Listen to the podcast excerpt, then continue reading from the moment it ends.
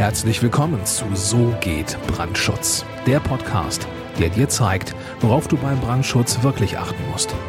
Denn es reicht, dass du Feuer und Flamme für dein Projekt bist. Und hier ist der Mann, der dich vor teuren Schäden bewahren kann, Joachim Müller. Herzlich willkommen auf diesem Kanal. Ich bin Joachim Müller, Prüfsachverständiger für Brandschutz und in diesem Video geht es um den Begriff unterlassene Hilfeleistung und was das im Bereich des Brandschutzes zu tun hat. Stell dir einfach vor, bevor wir hier den Einstieg in das Thema Brandschutz finden, stell dir vor, du gehst in eine Autowerkstatt und möchtest dort Reifen kaufen für dein Fahrzeug und setzt natürlich auch voraus, dass die Reifen dann montiert werden. Jetzt kaufst du die Reifen und dann kommst du zurück, äh, um dein Auto abzuholen und dann sagt dir der Autohändler, ja, äh, Reifenmontage haben wir nicht besprochen, das bieten wir jetzt in diesem konkreten Fall auch gar nicht an. Was machst du dann? Ja, da bist du natürlich erst einmal total verwundert und total sauer, weil du dir denkst, ja, was ist denn das für ein Idiot?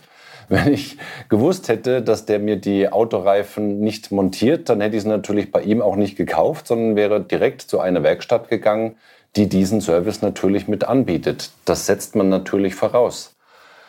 Ja, und im Bereich des Brandschutzes kommt sowas tatsächlich auch vor. Nämlich immer dann, wenn sich die Brandschutzplaner nach der Leistungsphase 4, also nach der Genehmigungsplanung, quasi aus dem Staub machen und den Auftraggeber und den Architekten und die ganzen Fachplaner äh, dann während der Ausführungsplanung und dann auch später während der Bauausführung im Stich lassen. Ich kann es gar nicht anders sagen, weil es ist im Stich lassen, es ist unterlassene Hilfeleistung.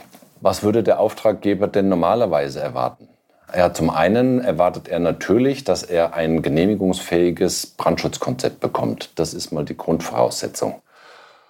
Ja, und dann, dann will er natürlich, wenn er die Genehmigung äh, quasi in der Tasche hat äh, und irgendwann in die Bauausführung gehen will, dann will er normalerweise auch, dass der Brandschutzplaner für Fragen zur Verfügung steht, die der Architekt hat, die die äh, anderen Fachplaner haben Einfach damit der ganz normale Planungsprozess ordentlich durchlaufen kann und damit dann auch später die Baustelle vernünftig starten kann und vernünftig abgeschlossen werden kann.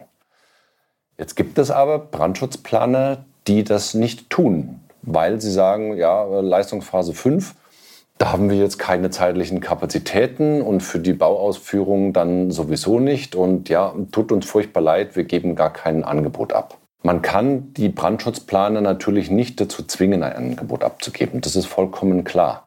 Aber wüssten die meisten Bauherren von vornherein, dass der Brandschutzplaner, den sie beauftragen für die Leistungsphase 1 bis 4, hinterher für die weiteren Leistungsphasen nicht mehr zur Verfügung steht, dann würden sie ihn wahrscheinlich gar nicht beauftragen.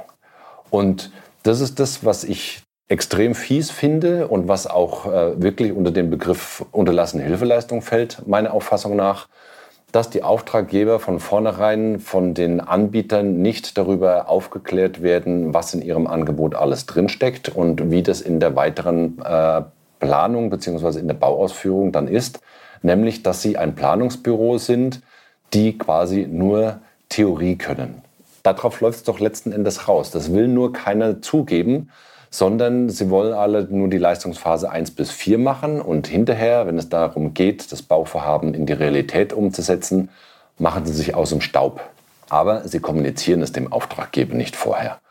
Was muss der Auftraggeber dann tun? Notgedrungenermaßen muss er dann einen anderen Brandschutzplaner erstmal finden, der bereit ist, dieses Brandschutzkonzept, das der vorherige Brandschutzplaner aufgestellt hat, umzusetzen. Und das dann natürlich auch haftungsmäßig sozusagen in sein Büro mit reinzunehmen. Und das findet leider häufig so nicht statt. Und es ist, es ist wirklich eine total fiese und unfaire Vorgehensweise von diesen Brandschutzplanern, die das so handhaben, die so vorgehen.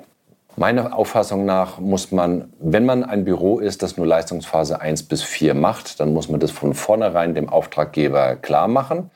Dann muss man sich aber auch darüber im Klaren sein, dass viele Auftraggeber dann sagen, gut, wenn du anschließend nicht mehr für Beratungen zur Verfügung stehst, dann lasse ich dich auch die Leistungsphasen 1 bis 4 gar nicht machen, weil ich brauche einen zuverlässigen Planer und einen zuverlässigen Partner in meinem Team, auf den ich mich in allen Leistungsphasen verlassen kann. Ja, wie handhaben wir das? Ganz einfach. Wir kommunizieren das von vornherein so. Ähm, und wir stehen für die Projekte, für die wir die Leistungsphasen 1 bis 4 machen, natürlich auch für die weiteren äh, Leistungsphasen zur Verfügung. Das ist mal vollkommen klar. Der Auftraggeber bekommt auf jeden Fall ein Angebot. Häufig wird dann natürlich über die Höhe des Angebots diskutiert, ob es das dann in dieser Höhe dann tatsächlich braucht und ob die Bauausführung in dieser Intensität wirklich so betreut werden muss. Muss man natürlich im Einzelfall konkret entscheiden, aber auf jeden Fall bekommt der Auftraggeber mal ein Angebot.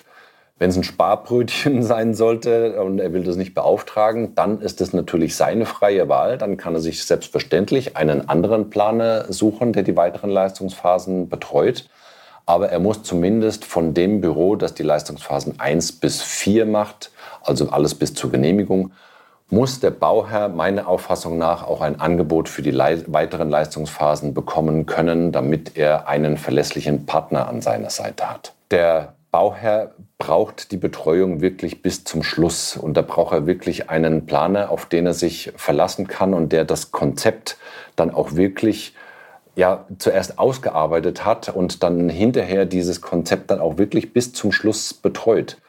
Meistens ist es doch sowieso so, dass dann noch irgendwelche Ergänzungen oder Änderungen im Brandschutzkonzept durchgezogen werden müssen.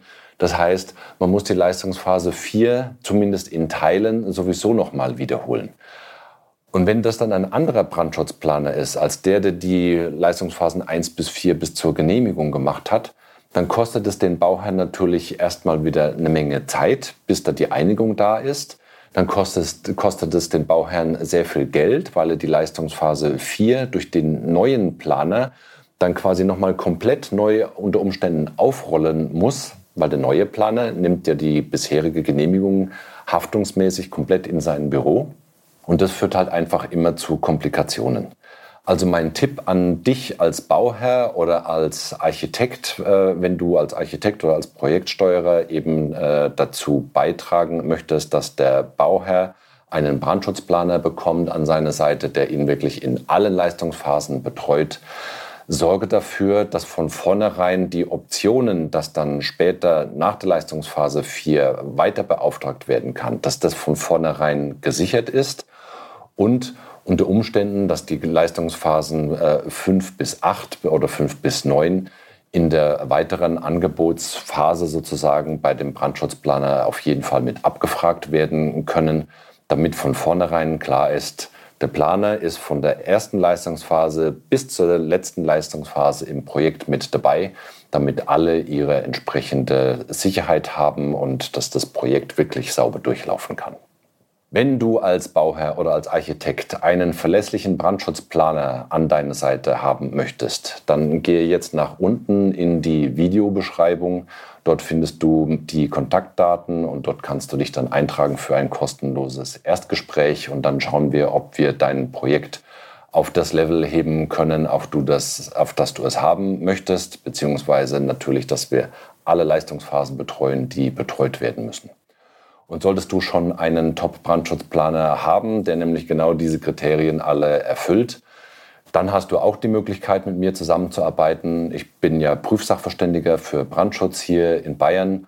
Und die Kontaktdaten, die findest du natürlich auch unten in der Videobeschreibung, respektive in den Shownotes, falls du die Podcast-Folge mit der Audiospur aus diesem Video gehört haben solltest. Ich freue mich sehr auf deine Kontaktaufnahme. Bis dahin alles Gute, herzliche Grüße, dein Joachim Müller, Prüfsachverständiger für Brandschutz. Vielen Dank, dass du auch dieses Mal mit dabei warst. Wenn dir gefallen hat, was du gehört hast, dann war das nur die Kostprobe. Wenn du wissen willst, ob und wie wir den Brandschutz für dein Gebäude optimieren können, dann besuche jetzt www.tub-brandschutz.com und trag dich ein für ein kostenloses Erstgespräch diesem 45-minütigen kostenlosen Beratungsgespräch wird eine Strategie für dich erstellt. Und zwar egal, ob du uns für die Planung des Brandschutzes für dein Gebäude brauchst oder ob du mich als Prüfsachverständigen für die Prüfung eines Brandschutznachweises haben willst. In unserem Gespräch lernst du die Chancen und Risiken für dein Projekt kennen und wir zeigen dir, wie du die Kontrolle über die Kosten für den Brandschutz und die Termine bekommst. Vergiss eine Sache bitte nicht. Je früher du uns in die Planung oder Prüfung des Brandschutzes für dein Gebäude einbindest, umso eher bekommst du über Folgendes die Gewissheit. Einen maßgeschneiderten Brandschutz für dein Gebäude, die Einhaltung der Termine und die Einhaltung der Kosten. Also gehe jetzt auf www.tub-brandschutz.com und trag dich ein für ein kostenloses Erstgespräch.